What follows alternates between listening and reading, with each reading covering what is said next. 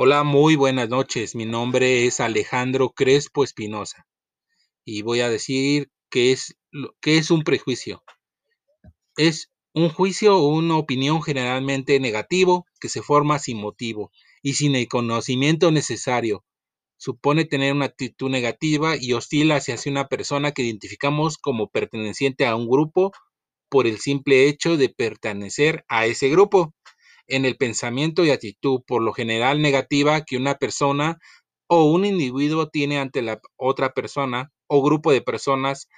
a los que consideramos ajenos a su grupo de referencia, entendido el grupo como una región, nación, religión, cultura, clase social, orientación sexual, profesión, etc.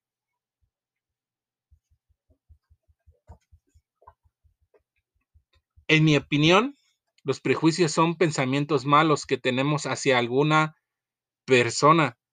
por algo que creemos de la persona, por sus gustos o por lo que consideran diferentes a él, ¿no? Y que también desde pequeño nuestras propias familias o personas cercanas nos enseñan o nos hacen creer estos prejuicios, ya que de ellos escuchamos cosas como, ay, mira al negrito, o es que no puede porque es mujer, y de escuchar esas frases diarias irregulares las tomamos como naturales y de ahí también surgen los prejuicios. En donde yo vivo, he observado que los prejuicios que se dan principalmente son cuatro prejuicios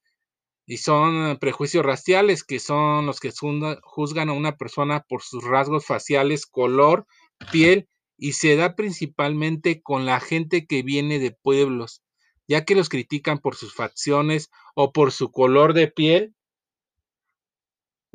Prejuicios de género que son los que hacen menos o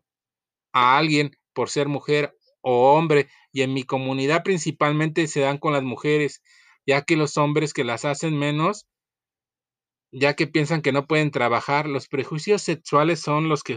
que no aceptan o juzgan a las personas por su orientación sexuales. En mi comunidad se da mucho con las personas gay, ya que son criticadas por sus gustos o su forma de vestir y son amenazadas, agredidas e incluso son asesinados, ya que la gente considera que sus gustos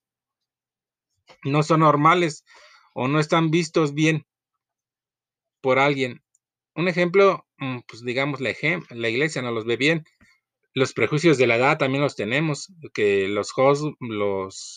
jóvenes juzgan a los viejos y los viejos juzgan a los jóvenes por ser una, una generación tecnológica, ¿no? Se podría decir. Las personas adultas piensan que las cosas como celulares, las computadoras no sirven para nada y los jóvenes solo pierden el tiempo. A tratar de evitar esos prejuicios, yo traté de hacer y entender la importancia de de todas las personas de la comunidad,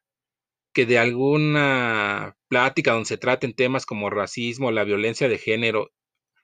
hacerle ver a la comunidad que todos somos importantes y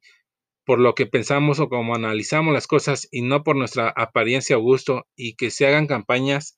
para que la gente conozca o hable de problemas o gustos como que tienen para que vean que todos somos iguales y que todos tenemos algún gusto idéntico.